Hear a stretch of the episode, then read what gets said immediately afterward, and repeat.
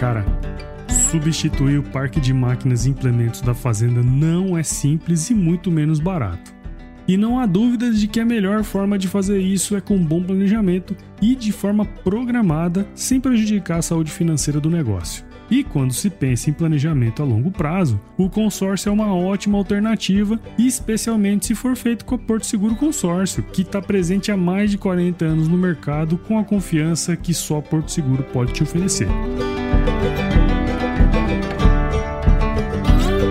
Quer saber um pouco mais sobre soluções em crédito para o agronegócio por meio do consórcio? Então não deixe de escutar o nosso episódio especial que a gente fez aqui no Agro Resenha e acesse www.porto.vc barra consórcio de pesados para mais informações. E aí, vamos fazer acontecer?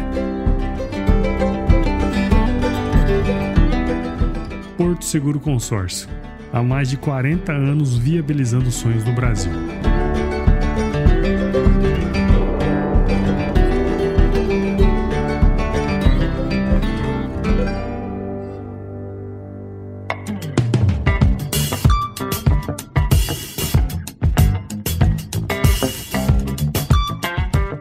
Pessoa? Tudo beleza? Estamos começando aqui o episódio número 147 do Agro Resenha e nessa semana tô aqui com o José Arthur dos Santos, que é produtor rural lá na fazenda Iaras Duas Águas, no interior de São Paulo, e é criador de bovinos da raça Santa Gertrudes e cavalos manga larga. O Zé Arthur é formado em administração pela ESPM, a Escola Superior de Propaganda e Marketing, e tem mestrado em negócios internacionais pela Business School de São Paulo e MBA em administração de empresas pela Fundação Dom Cabral. Vai ser um papo diferente aí, cara. Zé Arthur, muito obrigado por participar aqui com a gente. Seja bem-vindo ao Agro Resenha Podcast. Obrigado eu pelo convite, Paulo. Um prazer estar aqui conversando, batendo esse papo, né, com você e dividindo um pouco a experiência que eu tive nessa cruzada que eu tenho feito. É. E vamos que vamos, vamos pra frente que foguete não tem ré, né? eu sempre costumo brincar aqui, viu, Zé Arthur, que é melhor você tentar segurar um avião do que empurrar um elefante, né, cara? Então... Não, é. Tinha, eu trabalhei numa empresa chamada Ambev, né? Eu falava que, não, Ambev, que ela falava assim, eu prefiro segurar um touro do que empurrar um burro. é mais ou menos a mesma coisa. É mais ou menos a mesma coisa. tá vendo aí, né, turma? Você que tá aí ouvindo, não perca esse bate-papo aqui, porque tá muito legal. Firma o golpe aí que nós já já estamos de volta. Você ouve agora Agro Resenha Podcast. Aqui, a porteira não tem tramela para quem busca se informar sobre assuntos ligados ao agronegócio. A apresentação: Paulo Ozaki.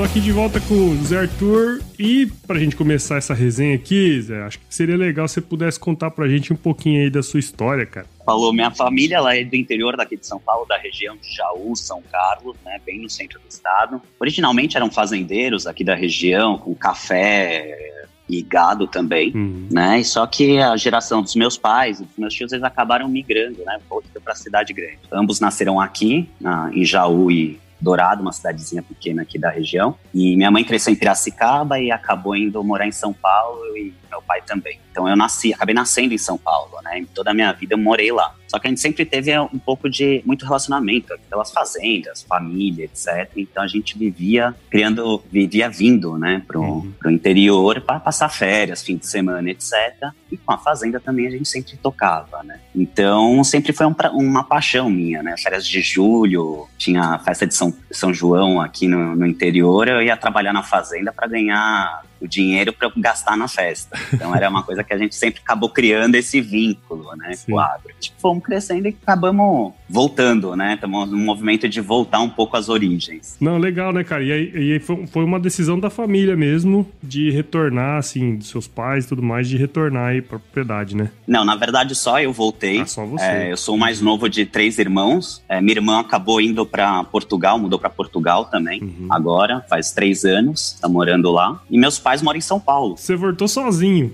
Voltei sozinho. Entendi, cara, legal. Meu pai trabalha no mercado financeiro, então acabou continuando em São Paulo mesmo. É, não, e é interessante você falar uma coisa aí que quando eu morei, eu morei muito tempo em Piracicaba também, né? morei 10 anos em Pira. Uhum. E era muito comum, assim, eu via, né, o pessoal que estudava na escola ali, tinha muita gente que morava em São Paulo, mais ou menos mesmo, mesmo perfil, e aí a família tinha casa no interior e tudo mais, fazenda no interior, e tinha sempre essa migração, né? Pessoal de São Paulo, ah, final de semana vamos lá pra fazenda, vamos lá pro sítio, não sei o quê. Isso é bastante comum, né, cara, aí em São Paulo, né? Muito, muito comum aqui em São Paulo, porque eles acabam funcionando como uma fuga, né, de, da cidade grande, né, e acaba voltando um pouco para sair. Porque a maior parte das pessoas de São Paulo acabam sendo do interior, Sim. que vão para a cidade, né, então eles acabam tendo esse refúgio, né, de Sim. família, etc. E é bom para a saúde também, né? Total, não, daquela desestressada da vida louca de de São Paulo, né? Não, bacana, cara. E assim, uma coisa que chama bastante atenção aí, que eu acho que seria legal aí se você pudesse trazer para esse episódio aqui, que foi a mudança na carreira que você fez, né? Porque a gente até, uhum. até comentei um pouco das suas credenciais aí no início, mas você nem não, não comentou da sua vida antes, né? Porque assim, é, você trabalhou na indústria de bens de consumo e saiu, né, de um cargo aí de gestão que você trabalhava para voltar para a fazenda da família, que foi muito que você comentou, né? Pô, a fazenda ali envolvia uma paixão, uma coisa de desde criança, né? Mas seria legal, cara, se você pudesse compartilhar com a gente como que foi todo esse processo de decisão que você teve para estar tá aí hoje. Sempre trabalhei na indústria, né, de bens de consumo, até comecei a trabalhar uma época na divisão farmacêutica da Johnson Johnson, né, uhum. consumidor, e depois eu fui para Ambev, Nivea, é, Kraft Foods, onde eu trabalhei com Trident, Halls, então eram sempre marcas grandes, né? Tipo, acabou me ajudando a ter uma divisão de negócios muito boa, né? De profissionalismo, vamos dizer assim. Como eu morava em São Paulo, eu sempre acabava vindo para cá durante os fins de semana, acabava tocando a fazenda, aquela coisa meio período, né? Não chega nem a ser meio período. É. então a gente tocava pelo telefone, né? Na época celular, ligava para os funcionários, fazia todo o follow-up enquanto estava no trânsito em São Paulo. E nos fins de semana a gente vinha para o dia a dia mesmo e organizar as coisas coisas, né? Só que a, eu fiz uma mudança, né? Eu acabei indo para trabalhar na L'Oréal no Rio, Nossa. empresa de beleza, e morei no Rio durante dois anos, full time lá. Então eu não conseguia vir para fazenda com tanta frequência, né? Porque eu saía do Rio no fim na sexta-feira, chegava em São Paulo, pegava o carro, vinha para fazenda. Então acabava Nossa. demorando, era mais fácil chegar em nos Estados Unidos do que chegar na fazenda. Sim, é mais rápido. Né? Nossa, nem falha. então acabei dando, saindo um pouco do cotidiano da fazenda e tocava tudo por telefone. Só que pro meu pai continuava, né, sendo aquela coisa, é, o hobby dele. Que, tipo, o, o, ele via como negócio só o mercado financeiro que ele trabalhava. Então a fazenda era o hobby, era a distração. Então Sim. eu cheguei aqui, tipo, meu, comecei a criar carneiro, comecei a criar búfalo, nem sabia de onde tinha surgido. tipo, meu pai ia comprando e ia jogando na fazenda.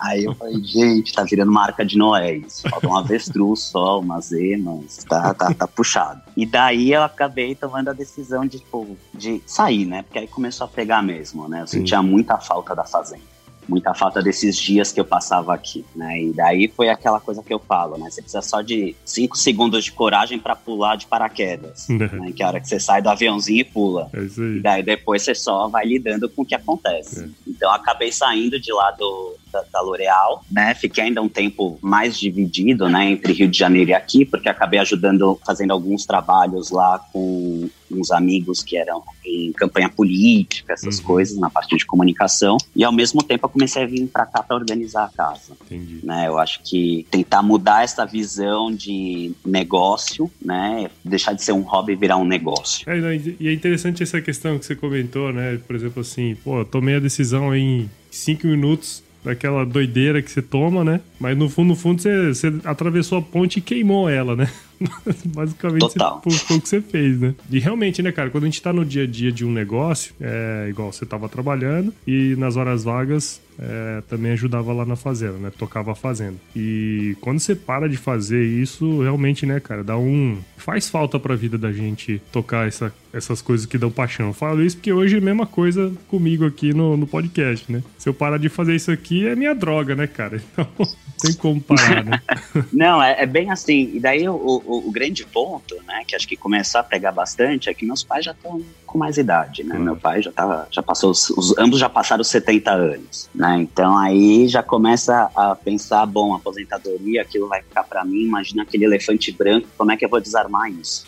Então aí eu falei, bom, vamos lá e vamos começar a organizar a casa, né? Então foi, fiz o MBA, né, lá na Dom Cabral em Minas, tipo, para ter uma visão um pouco mais generalista, né, de negócio, uhum. porque antes eu sempre trabalhei na minha, tanto na acadêmica como também na área de marketing, muito voltado pro produto, né? Mas tipo, não para a empresa operacional como um todo. Né? Então o MBA me ajudou bastante nisso. Então eu cheguei e falei, bom, temos um, um ralo de dinheiro, como diz o pessoal, é uma fazenda se você você para hobby, você fica é uma máquina de fazer milionário, né? Você bota vários milhões e sai com poucos milhões, né? Porque o céu é o limite. Só não pode começar a criar pônei e mini boi, né? Nossa, nem fale isso, porque tem um monte de vizinho ali que tá começando, né? Eu olho aquilo e falo, Deus me Essa história sua é muito bacana, que tem muita gente que, é, que escuta aqui que queria entender um pouquinho mais sobre isso, né? E, uhum. e, a gente percebe que tudo, a vida da gente é uma construção mesmo, né? Hoje, certamente, você usa essas competências que você desenvolveu, essas habilidades para o seu negócio. Não, total. É só pra turma aqui tomar conhecimento, né, do, do como que eu te conheci. Eu vi uma live que você fez com o Miguel Cavalcante, que já teve aqui no podcast também, que você falava, vocês conversavam sobre marketing no agronegócio. E você trouxe o case da sua fazenda fazenda, né? Para conversar lá, que trabalha com gado PO e cavalo manga larga. Quando você fala uhum. pra turma isso, né? Todo mundo já pergunta se é hobby ou se é pra ganhar dinheiro, que eu acho que é muito o que você comentou aí, né, cara? Todo mundo já tem essa pergunta aí. E aí eu acho que seria legal se você pudesse compartilhar com a gente primeiro como que funciona o negócio da Fazenda Duas Águas hoje e depois como que esse seu conhecimento do marketing tem contribuído nesse processo aí que já tem acho quatro anos, né? Pelo que você comentou, né? Ô Paulo, vou dar uma, vou passar um pouco sobre a história, né? De como uhum. começou, né? Tudo. A Fazenda Duas Águas, elas são duas propriedades, né? Uma é tá quase hoje 90% arrendada para cana uhum. e tem uma área lá que eu faço parte de recria. Né? E a outra que é a maior, que é, originalmente chama Duas Águas, né? Uhum. A gente já teve cruzamento industrial, gado puro PO Santa Gertrudes e cavalo manga larga e pampa. Uhum. Só que aquilo, assim, não era foco do meu pai, que ele administrava, eu tinha uns 13 anos mais ou menos. Para mim era só diversão de você ficar tocando gado e levando pro mangueiro para fazer vacinação. Uhum. Então aquilo começou a ficar um pouco complicado. Daí ele começou num processo de vamos cortar custo. Cortou o cruzamento industrial, ficamos só com gado PO. E aí ficou assim, tipo, os, o faturamento caiu muito. Claro. Porque gado PO, ele não queria vender o que é bom, ele ficava, só vendia descarte como boi de, de corte, Sim. né? Então, só que isso, gado, aí não fecha a conta mesmo. Aí quando eu vim pra cá, a gente contratou um consultor de negócios agropecuários, que atendia muito, muita gente lá no Mato Grosso, Mato Grosso do Sul, aí para sua região, chama Lucas. O Lucas veio aqui, viu toda a fazenda, tudo. Aí ele deu pra gente e falou assim: ah, seu gado PO é maravilhoso, mas é muito antigo. Você tem vaca de 800 quilos a pasto. é, é os gigantes vermelhos. Gigantes vermelhos. 800 quilos a pasto, consome a mesma coisa do que duas vacas de 500, 600 quilos. Falei, tá bom, então vamos organizar o um negócio. Enchi três carretas de vaca de 750 quilos a mais, pra cima foi tudo pro frigorífico. O frigorífico olhava aquilo e falava, nossa, a quebra vai ser boa. Nunca choraram tanto. Porque a quebra era baixa e tinha que pagar bastante. Então uhum. foi aquela coisa assim, dava dó dava pena. Você vê aquelas vacas maravilhosas, tipo, era vaca campeã nacional, Sim. reservada campeã, não sei o quê, tipo, tudo as vacas antigas, foi tudo embora. Aí você tem que desprender. Então, acho que esse foi um, um, um, grande ponto, né? Tipo, a gente parou de olhar como um hobby e começou a olhar como um negócio. Claro. E eu acho que quando você vira essa chave, você começa a organizar a casa, né? Ser muito mais racional. Então, olhei como um negócio e comecei a trabalhar. Daí eu contratei, tipo, tenho hoje um consultor de nutrição, né? Que faz toda a parte nutricional dos, do gado. Eu vou falar do gado porque o gado eu assumi 100%, né? O cavalo eu ainda Sim. sou sócio do meu pai. Então eu, não, ainda não tenho tanta. Não, não é tão da minha alçada. Sim. Dividiu claro. bem isso para manter a, o, o bem-estar na família. Cada, cada, um com sua droga, né, cara? Exatamente. Exatamente. Eu acho que esse é um dos grandes, é uma das, um dos grandes medos que a gente tem, né? Tipo, é você misturar pai, relação familiar com relação de trabalho. É isso aí. E uma coisa que eu falo muito pro meu pai, ó, quem tá falando aqui é seu filho. Ó, agora quem tá falando aqui é o profissional. É então vamos, né?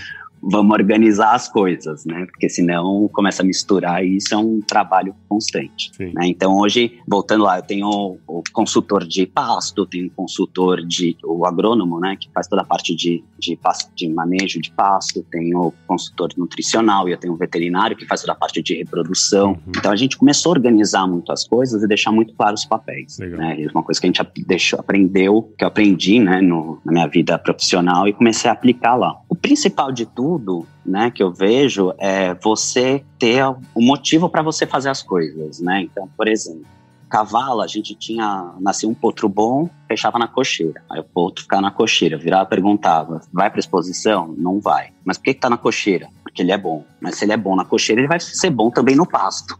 Claro. Só que no pasto eu gasto menos do que eu gasto na cocheira. Então, esse é um grande choque, entendeu? Então, é, é, é quebrar essa racionalidade. É mudar o paradigma da fazenda mesmo, né, cara? Você entrou e mudou. Exato. Assim, é mudar o paradigma Exato. da fazenda, né? Porque, pelo que você comentou, já é uma, um, uma fazenda já é antiga, que já trabalhava num, num modus operandi, e você chegou e falou, ó, vamos fazer um negócio diferente, né? Nossa, eu falo que eu cheguei e comecei a chacoalhar a bananeira para cair os macacos que estavam pendurados. Porque acho que é uma das coisas mais difíceis de, no mercado, de qualquer mercado, é você mudar a cultura da empresa. Sim, sim. Então, tipo, eu mudar a cultura do, do, da, da empresa, do gado foi fácil. Eu vou te falar que foi fácil, porque eu consegui chegar e, tipo, organizar a casa, tipo, mandei o funcionário fazer curso de inseminação artificial, dei toda a profissionalização, então o cara começou a fazer mais sentido, ficou mais fácil, uhum. né? Mas os cavalos a gente ainda enfrentou, enfrenta até hoje um pouco de resistência dos, dos funcionários antigos e uhum. também do, do, do patrão, né? uhum. né? Mas é essa mudança de paradigma é um grande ponto, né? Porque você vê as coisas acontecendo, você fica indignado, mas você tem que fazer respirar fundo, né? E falar, bom, isso não é da minha alçada, vamos devagar, vamos com calma. É. para não criar crise, né? Exato. E daí eu comecei a trabalhar também, Paulo, com a parte de comunicação, hum. né? Criei o perfil da Fazenda, tanto no Facebook como no Instagram, onde eu coloco todos os dia a dia da Fazenda, é, os animais, o que a gente está acontecendo, etc. Isso começou a trazer bastante resultado. Legal. Né? Tanto para o gado como também para os cavalos. Né? Pra você ter uma ideia, apareceu um. Eu vendi três doadoras de embrião pro Mato Grosso que para um boliviano, que eu não Olha. sei como ele exportou, mas entreguei no Mato Grosso para ele. Entendeu? Três doadoras de embrião de Santa Gertrudes, pagando em dólar. Eu falei, puta, maravilhoso, já pagou uhum. dois meses de, de, conta de boleto da fazenda, né? Então, e, e touro vem acontecendo, que é hoje é o meu principal produto, né? Então, acaba mandando muito animal para Rondônia, Mato Grosso do Sul, Minas Gerais, é, São Paulo, mesmo no estado de São Paulo. Uhum. Então, a comunicação, né, o marketing que eu comecei a fazer ajudou bastante com relação a isso. Bacana. E, e eu tive, e assim, o Santa Gertrudes, né, que eu falo mais profundidade, ele acabou ajudando bem mais a parceria que a gente fez com a Associação Brasileira, que acho que a gente até conversou anteriormente, que eu estou trabalhando diretamente no marketing né, da, da Associação Brasileira, porque aquela coisa, né? Eu faço uma analogia que se você pegar uma bateria e sair batendo na bateria na rua, é, o doidão, né? é uma coisa, né? Você é um louco. Mas se você pega um monte de gente e começa a fazer bateria cuíca, chocalho, não sei o quê, fica um bando de louco. Mas se você tem uma organização por trás, né? Você vira uma escola de samba. Exato. Vira uma festa. legal, legal. Então a gente acabou fazendo essa parceria com a associação, né? Tipo, e ela dá todo esse embasamento pra gente, né? Ela ajuda a gente a divulgar. Porque não é só uma fazenda que cria Santa Gertrudes perdida no meio do estado de São Paulo. Mas, pô, é uma associação brasileira que mostra a força da raça, não só no Brasil, como lá fora, entendeu? Então, isso ajudou bastante nessa parte de divulgação do gado e aumentou muito a procura por animais. Não deixe a chuva levar o seu dinheiro embora logo após a pulverização. Escolha Randap Transorb R, o glifosato potássico da família Randap possui uma formulação exclusiva que apresenta maior rapidez de absorção e translocação. Com isso, proporciona maior eficiência até mesmo nas condições mais adversas. Ó, falando nisso aí, você já ouviu nosso podcast sobre manejo? Escute aqui no Agro Resenha, cara. Família Randap. Nossa maior tradição é evoluir sempre. Bom, você já sabe, mas é importante lembrar que o uso do produto é exclusivamente agrícola. Além disso, a venda é sob receituário agronômico, então não deixe de consultar o engenheiro agrônomo. E claro, não deixe de ler a bula do produto também para mais informações.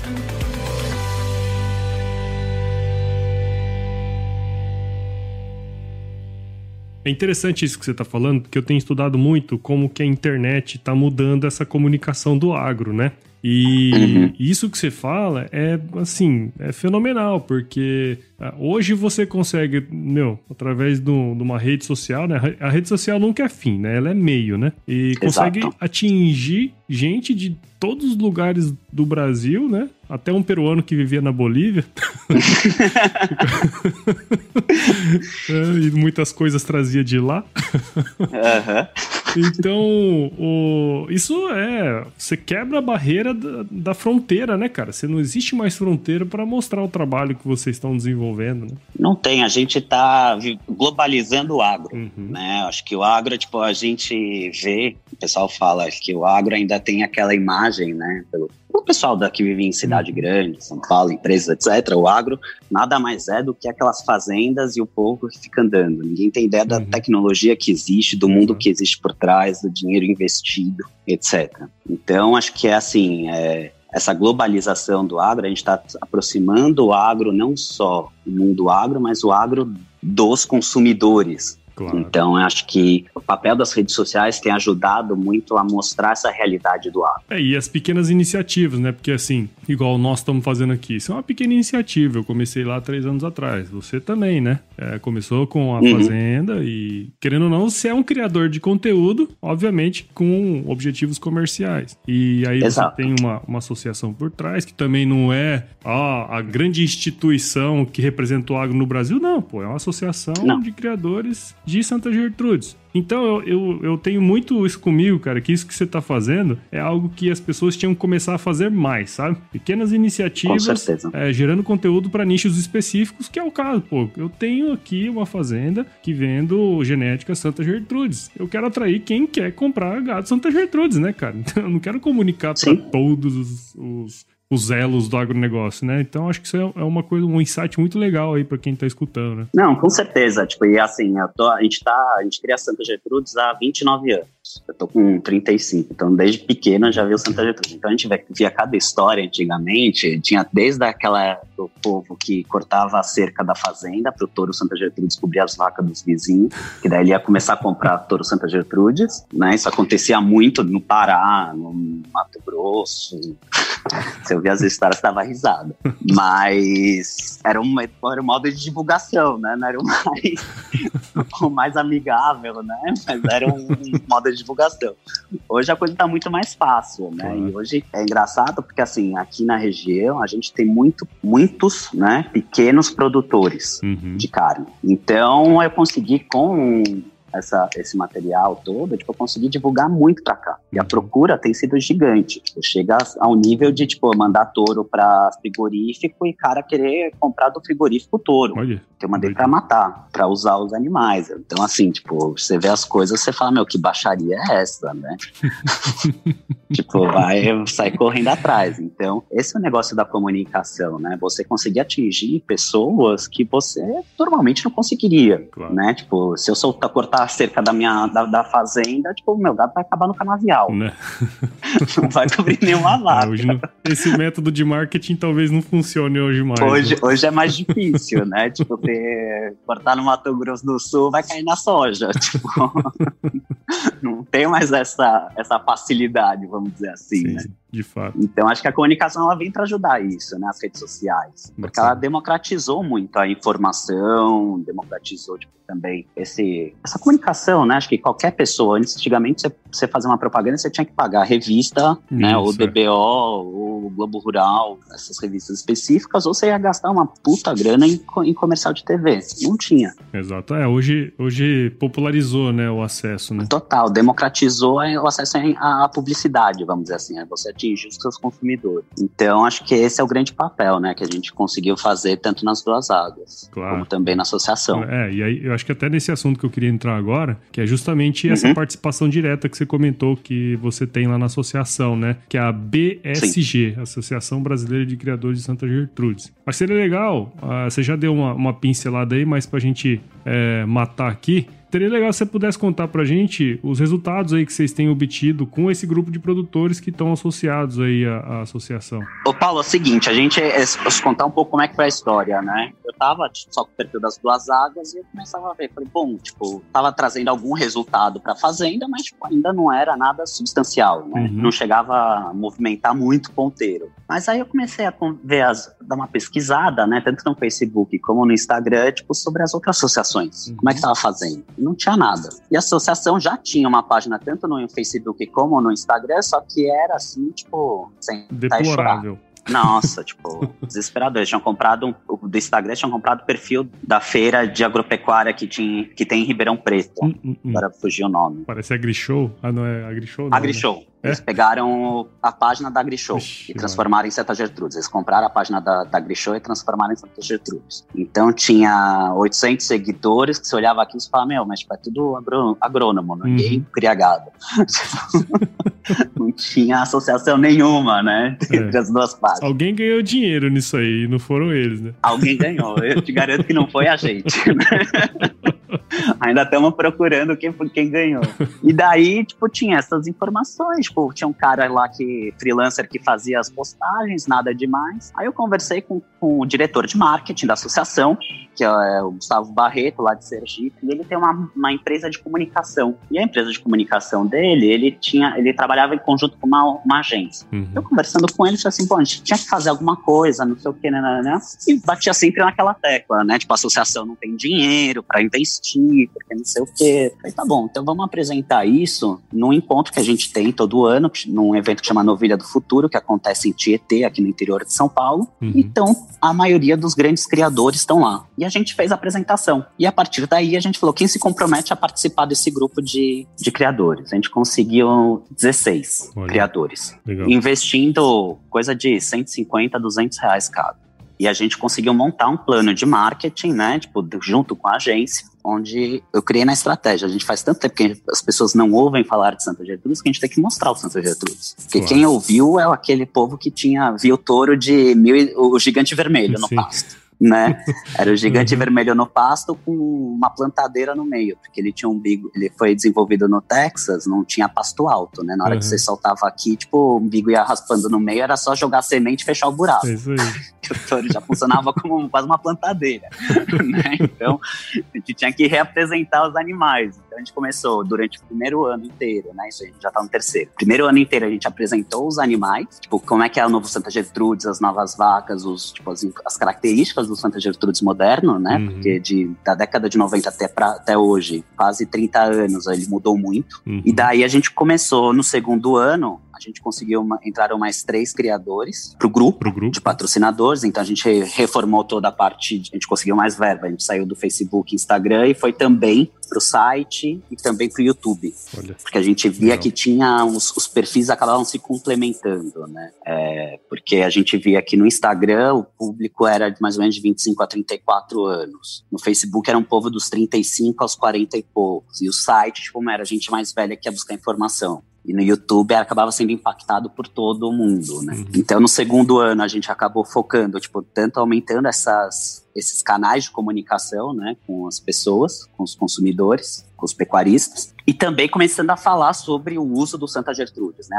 onde que a gente queria usar. Então, era touro, invacada, Nelore, para repasse de inseminação de anos. Então, a gente só falava isso, passamos o ano inteiro falando de, da raça e falando da, da usabilidade dela. Né? E no terceiro ano a gente está falando dos bezerros. Então aí a gente fala até uma coisa que o Miguel falou na live que a gente que eu participei que você assistiu, que é assim, tipo, você aí você entrou no emocional do seu Exato. consumidor. Você mostrou o desejo dele, né? Mostrei o desejo dele, se desmamar aqueles bezerros redondo com 260 quilos, sabe? Tipo, a pasto. Uhum. Vai mandar pro gancho, você já fala, meu, é aquela coisa maravilhosa. É isso aí. Então, hoje a gente já tem material suficiente para divulgar isso. É, não, e é, e é, legal isso que você fala, né, cara? Porque é, não foi uma coisa que vocês criaram, né? Assim, do nada, né? Não começou ontem e boa, né? Vocês bolaram uma estratégia, enfim, faz todo sentido no terceiro ano você pegar e mostrar o, o bezerro, né? Então tem toda uma estratégia por trás que muitas vezes a gente que não tá por dentro não consegue entender. Mas quem é da área, e aí que tá, né, o negócio, né, cara? É você falar com o público que você quer atingir, né, meu? Se chega, chega um, uhum. um barrela lá que não entende nada de, de boi e de, de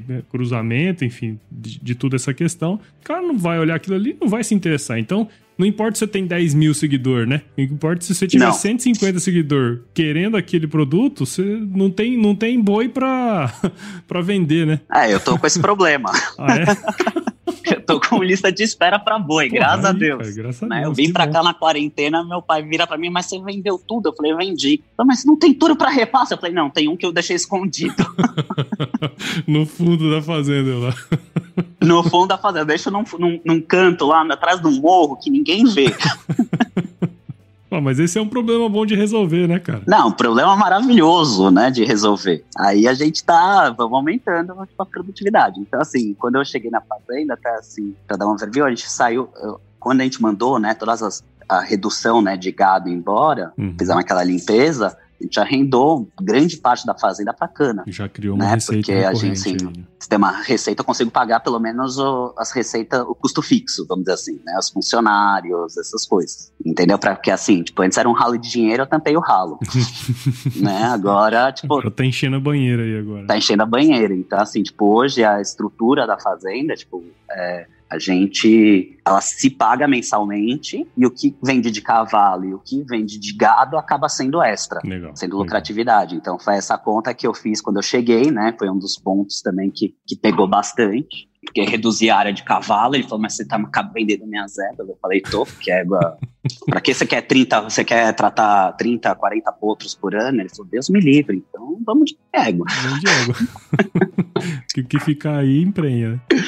Ah, e o que cair emprenha. E outra coisa que é, eu comecei a trabalhar muito forte também, falou, é índice. Hum, sim, claro. Tipo, o que, que é produtivo? O que, que, que, eu preciso? Tanto é que você até me perguntou, né, sobre os índices de, de redução de Isso. tempo de venda de touro, essas coisas. É, o touro, para mim, hoje eu tô vendendo touro entre 18 e 22 meses. Legal. Antigamente eu vendia, tipo, ficava touro de 24, 30 meses na fazenda. Porra. Que demorava muito para vender. Uma diferença grande, né? Tô total. Então, assim, tipo, é, esse é um índice que eu, que eu olho bastante, né? Que é o índice de demanda, né? Então, hoje, assim, tipo, eu vendo, vender touro a 18 meses, tipo, meu, maravilhoso. Eu faço andrológico, mando embora, já é menos, é um custo a menos na fazenda. E favorece o giro, né? Você diminui o, o, o tempo de vida daquele animal dentro da fazenda, aumenta o giro, e isso é ótimo pro negócio, né? Porque é como se você ficasse aí três anos com, com estoque, né? Você diminui o estoque Exato. em 12 meses, pô, substancial em se tratando de uma fazenda de, de pecuária, né? Ah, sim. E aí eu tenho, eu tenho o, o bom problema de sobrar pasto. Claro. Quando todo mundo né? tá enforcado, é... você tem pasto, né? Eu tô com pasto. Então, assim, tipo, é, graças a Deus, hoje a gente tá em agosto, eu tô começando a entrar com trato pros animais, com, com cana, que a gente trata com cana. Hoje eu, tô, eu começo segunda-feira a tratar. Pô, quase em agosto já, né? Quase em agosto. Assim, tipo, eu consegui manter o gado até agora só no proteinado e no pasto. Bacana, bacana. Então isso é uma coisa que a gente vê, que tipo, acaba influenciando nos custos de produção também. Claro, pô. Sem dúvida. Não só... Sem dúvida. E, e, então, aí a gente pega. Esse é um dos índices que eu comecei a focar justamente por causa disso, né? Para aumentar o giro e diminuir esse custo de produção das vacas mesmo, né? Que vão ficar produzindo bezerro. E outro índice também é o valor agregado. É, que eu acho que esse é o grande ponto para quem cria gado PO e cavalo Sim. de raça né, o valor agregado. Então, assim, tipo, hoje a gente trabalha, assim, é, por menos de 20% do gado comercial a gente não, não sai nada, nem descarte da fazenda. Isso é muito porque bom. Porque ele entrega resultado. Tipo, independente, tipo, ele é descarte para mim, mas não é descarte para um monte de gente. E, e, é o melhor dos mundos, né? Porque você é, diminui o tempo é, desse animal no, na, na, fazenda e aumenta o, o, o, valor agregado dele, né? Então você ganha em duas, em, duas, em duas linhas aí super importantes para quem cria gado, gado PO, né? Exato. E aí com isso eu consegui melhorar o meu, o meu a minha lucratividade em cima, né? O valor agregado. Eu aumentei 48% em em vendas, né, no geral. sim. Tanto de touros, que eu consegui valorizar muito mais, graças à comunicação, etc. E também com os animais que são descartes. É, até teve uma pergunta de um dos apoiadores nossos, antes até que a gente entrar aqui na pergunta, que foi da Cintia, ela Uhum. até perguntou, né, quanto que é, você falou que já não, não tá diretamente ligado ao cavalo, né, mas ela perguntou assim, qual que era o percentual de, de faturamento entre um e outro, né, qual, que contribuía mais. Hoje, provavelmente, pelo que eu tô vendo, é o, é o gado ou é meia-meia ainda? Depende. Depende. Assim, é, é- é que o cavalo a gente ainda não vende coisa. Ainda tem aquela coisa de colecionar, não criar, Sim, sim. entendeu? Então é um pouco mais difícil de, de, de ter uma lucratividade maior. Uhum, Né? Mas o que a gente vende, a gente vende com valor agregado bastante interessante. legal. Né? E a gente tem. A, a gente conseguiu aumentar o, o portfólio que a gente vende muito sêmen Uhum, de cavalo. entendi. Então, assim, tipo, você vê, na hora que você olha o faturamento, né, a gente vê que tá pau a pau. Bacana. 50-50, mais ou menos. Graças a esse portfólio. Porque cavalo, se eu começasse a vender os. a vender animal bom mesmo, né? Tipo, o que o pessoal fala que ainda é aquela- aquele choque do hobby versus negócio. Sim. Aí o cavalo disparava, porque o cavalo ele tem, não tem um. Ele não é commodity, né? Ele não é uma picanha. É, não é? Né? Tipo, ele é. Ele mexe com o emocional da pessoa. Então aí, na hora que mexe, que você encaixa com o emocional, você tira qualquer comparativo, comparação de valor. É, não tem. Você não entrega preço, né? Você, vem, você entrega valor, né? Você emprega valor. Daí você mexe com o emocional da pessoa, ela cria aquele engajamento no cavalo, ela vai se ajudar. Se ela se apaixonar por um cavalo, ela vai se endividar, mas ela vai comprar o cavalo. Ela vai se imaginar com o cavalo na- no, no pasto, na, no sítio, na fazenda, no aras, aquele cavalo bonito, correndo, ele montando, sabe? Tipo, você Uhum. mexe com o emocional da pessoa. É, dá problema conjugal muitas vezes, né? Mas Dá. você não problema. Tem até aquele meme, né? Eu tenho medo de, de um dia eu morrer e minha mulher vender os cavalos pelo preço que eu falei. Pelos preços que eu falei que eu paguei, que né? pagou. Que eu falei ainda, né? Sim, sim. E aí, cara, o... pra gente entrar na pergunta dos apoiadores, como eu falei, Uhum. né? Foram várias perguntas que mandaram lá no grupo, eu achei isso muito legal, porque é, o que eu percebi é que o pessoal tava interessado aí, né, em saber mais sobre você e sobre o negócio, mas eu transformei essa pergunta dos apoiadores em, é, em uma, mas foram de duas pessoas, Uhum. que é do Michael Cambri lá de Rondonópolis e o Marcos Mamoro Fugiu, que é de Minas, lá de Uberaba. Aham. Eles, eles fizeram a pergunta, ambas foram relacionadas ao marketing, né? Como um todo aí do agro, Uhum. que a gente até já pincelou aqui, acho que você só vai arrematar aí pra gente, mas o Marcos ele perguntou Sim. se o agro poderia ser mais influente utilizando o marketing, né? Ele fala que ele tem a impressão que o agro apanha demais da mídia. E o Michael perguntou se seria possível é, coordenar o marketing com os consumidores. Se deveria ser um projeto central de uma entidade ou várias ações menores seriam mais eficientes. Então a gente meio que tocou um pouco nesse assunto, mas só para você arrematar aí com sua visão. Não, acho que assim, o, o Paulo, falando um pouco do, do que o Michael perguntou, né? Falando se o agro poderia ser mais influente, acho que o agro hoje tem uma visão, é, tem- já é visto com uma importância Uhum. muito maior,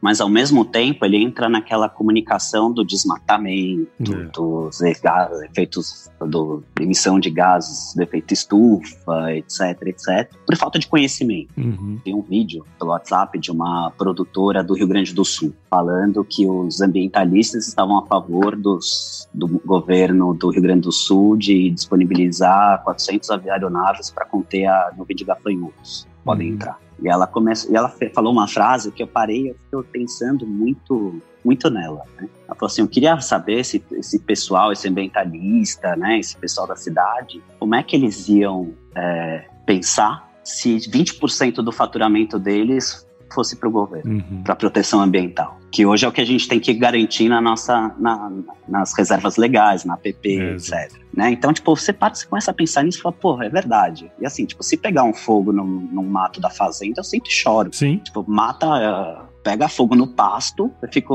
eu trato gado no coxo, mas se pegar no mato eu tô ferrado. É isso aí. Entendeu? Então acho que essa ideia, essa visão, falta um pouco dessa visão pro pessoal, Sim. complementando um pouco as duas perguntas, acho que falta um pouco dessa visão para a população brasileira como um todo, né? Para essa desmistificação, Uhum. né? E que, a, e que eu acho que cada quando você faz uma coisa coordenada, é que nem eu falei da banda, né? Que acaba virando uma escola de samba. Então acho que tipo um louco não vai conseguir fazer essa mudança. Eu acho que teria que ser uma uma junção de diversas entidades, associações, pode ser associações brasileiras, etc, para se juntar e falar, bom, vamos fazer essa mudança, vamos valorizar o agro. Porque quando você faz um trabalho coordenado, você tem, tipo, é, vamos dizer assim, uma. É, que nem um formigueiro, né? Você tem uma abelha, uma formiga rainha que tá lá e que tá coordenando o trabalho de todo mundo. Sim. E daí faz o trabalho acontecer. Isso aí. Né? Tipo, eu dá um direcional. Pegando um gancho do que você falou, eu acho interessante isso, né? Eu tenho uma visão de que várias iniciativas é, menores são importantes para você trabalhar. Só que muitas vezes o que, eu, o que eu vejo é que as grandes instituições que poderiam coordenar isso olham para essas pequenas iniciativas e não dão muita importância para elas, sabe? Eu é. acho que esse que é o grande ponto aí, porque o que vai pegar mesmo é o, o, o, essas iniciativas como a minha e como a sua, que de repente começa a ganhar expressão e vai, vai ocupando né, o, imaginário das pessoas, né? Ah, sim, mas é o que eu falo, tipo, de, de coordenação de, das grandes, acho que é para ajudar a, a, a, direcionar, né? Vamos dizer assim, que nem é, a gente estava falando lá da, do negócio da associação. Qual que são os passos, né? Qual que é a visão estratégica? O que, que a gente quer fazer daqui cinco anos? Como a gente quer estar tá daqui cinco anos? Porque daqui cinco anos está longe? Está longe, mas você tem que começar hoje. Né? Você não vai andar cinco quilômetros sem dar o primeiro passo. Exato. E saber para onde você vai andar, né? Acho que esse é o principal. Exatamente. Né? É, porque que... a pessoa pode ir até longe, né? Mas se ela pegar o ônibus errado, ferrou. Ah, sim. não, se pegar o ônibus errado, né? Não tem nem como. é isso aí. E tem né? aquela coisa, né? Se você tá sozinho falando, você vira meio que militante. É. Né? Então é diferente de você ter uma organização e várias pessoas falando, entendeu? De uma maneira coordenada, com um objetivo em comum. Eu acho que, assim, é, esse é um ponto ainda que o agro, ele tá mudando, ele tá indo em direção dessa globalização, ele tá evoluindo muito nos últimos anos, a gente vê essa, essa evolução é, sensível e ele está tendo uhum. essa visibilidade. Mas acho que essa comunicação com as pessoas, né, com a população de uma maneira geral, acho que ainda a gente está aprendendo. É, né? Acho que são com essas pequenas iniciativas que a gente tem que a gente começa a fazer esses ponteiros, não chega a virar o ponteiro, né? Mas acho que chega a, a começar a levantar a orelha para começar a prestar atenção. De pouquinho em pouquinho, como diz o outro, né? De, de grão em grão a galinha enche o papo, né? Então estamos continuamos Exato. fazendo aí o que a gente está se propondo, né, cara? Mas, pô, uhum. bicho, eu, eu gostei demais desse bate-papo aqui. Quem não conhece o mundo da criação de gado PO e de cavalos pode ter uma visão bem legal. E eu acho que mais legal do que isso, viu, é, Zé Arthur, que assim, é ver essa transformação do profissional que eu achei muito legal em você aí, e tudo baseado na paixão lá atrás. Então, espero mesmo, agradeço sua participação aqui, espero que os nossos ouvintes tenham entendido esse processo, porque eu acho que a gente entregou bastante valor aqui hoje. Parabéns pelo seu trabalho, viu, cara? Obrigado, Paulo. Obrigado mesmo pela oportunidade, pelo bate-papo também. Foi bem, foi bem gostoso, bem deu, deu, deu para passar bastante a experiência que eu tive e acho que é essas iniciativas ajudam muito a gente a se unir e se fortalecer, é isso aí. né, como uma como setor produtivo. Legal, cara. E como que a galera aqui do Agro Resenha pode acompanhar o seu trabalho, Arthur? Ah, eles podem acompanhar tanto no Facebook, né, como Fazenda e Aras Duas Águas, ou no Instagram, faz.duaságuas. Tudo junto, sem acento. Então, turma, ó, Pode seguir aí o, o, os perfis aí, super legal lá, já sigo, já dou umas curtidas aí no, nos cavalos lá, bacana, cara. Mexe com emocional mesmo. Mas ó, Zé, vamos pro que realmente interessa aqui, vamos pro nosso quiz, cara. Tá bom. Qual que é a sua música antiga predileta? Disparada. Disparada. Olha só, muito bom. A turma vai estar tá, turma vai estar tá escutando. Prepare o seu coração para as coisas que eu vou contar. Eu venho lá do sertão,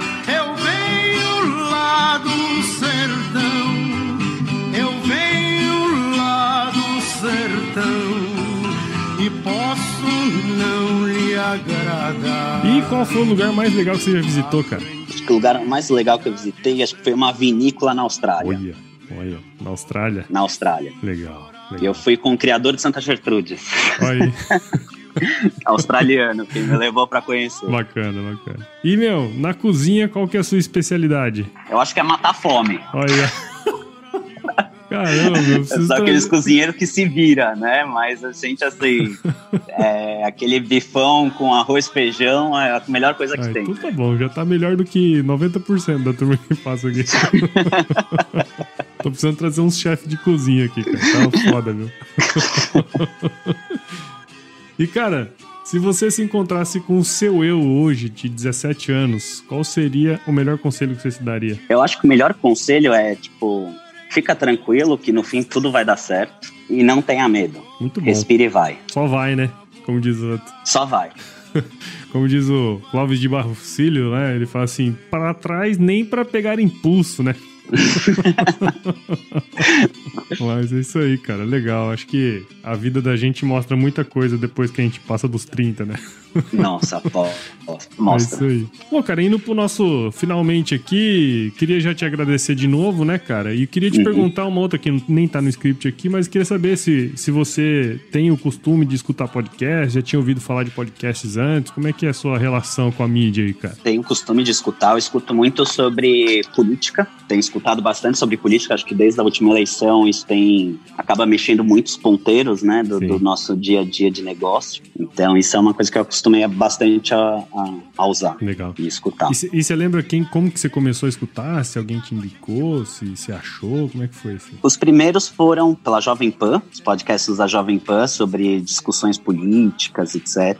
Que eu sempre gostei bastante. Legal. Né? Tipo essa visão macro Sim. mesmo. É, eu pergunto isso porque é o seguinte, eu, eu vejo hoje que assim, querendo ou não, você começou a escutar também por uma indicação, vamos dizer, da Jovem Pan, coisa assim, né? Mas eu sempre falo Sim. pra turma aqui que a melhor maneira dos podcasts crescerem, né? É quando você indica o podcast para aquele seu amigo ou amiga lá, né? Então eu sempre falo pra turma aqui, pessoal, indique o podcast, que se você gosta aqui do Agro Resenha, indique, a gente tá em todas as plataformas, Apple, Google, Spotify, Deezer, uhum. enfim, todos os agregadores. Estamos assim como vocês presentes nas redes sociais também, então Instagram, Facebook, Twitter mesmo, mas estamos lá também. A gente tem um grupo do WhatsApp que por enquanto está lotado, mas uh, sempre abre uma vaguinha lá no, no, link da bio do Instagram. E agora nós estamos com uma novidade que é um grupo no Telegram. O Telegram agora pode ter 500 milhões de pessoas, então tem um grupo lá é. que, que eu jogo. Então quem quiser entrar tá lá também. E também tem o nosso e-mail, contato.agroresenha.com.br. Se você achar que a gente falou alguma besteira, pode mandar uma canelada lá que nós estamos à disposição. Tá certo?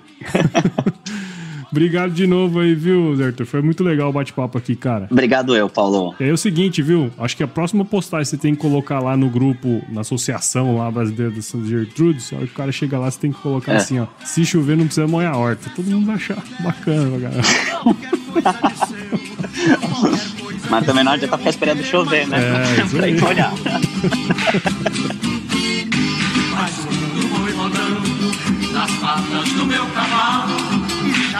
que dia montei, agora.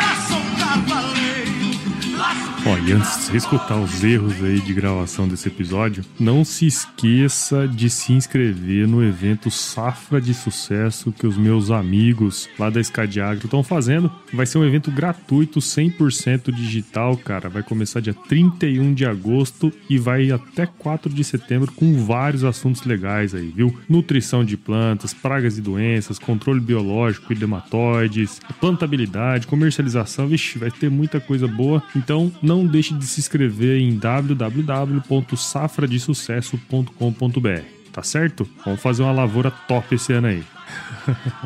Abraço, agora fica aí com os erros dos episódios.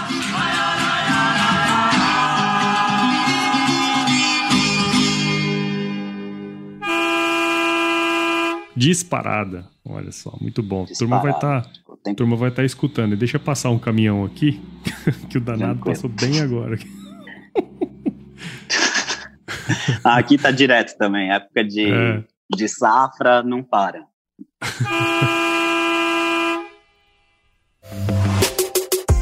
Mais um produto com a edição Senhor A.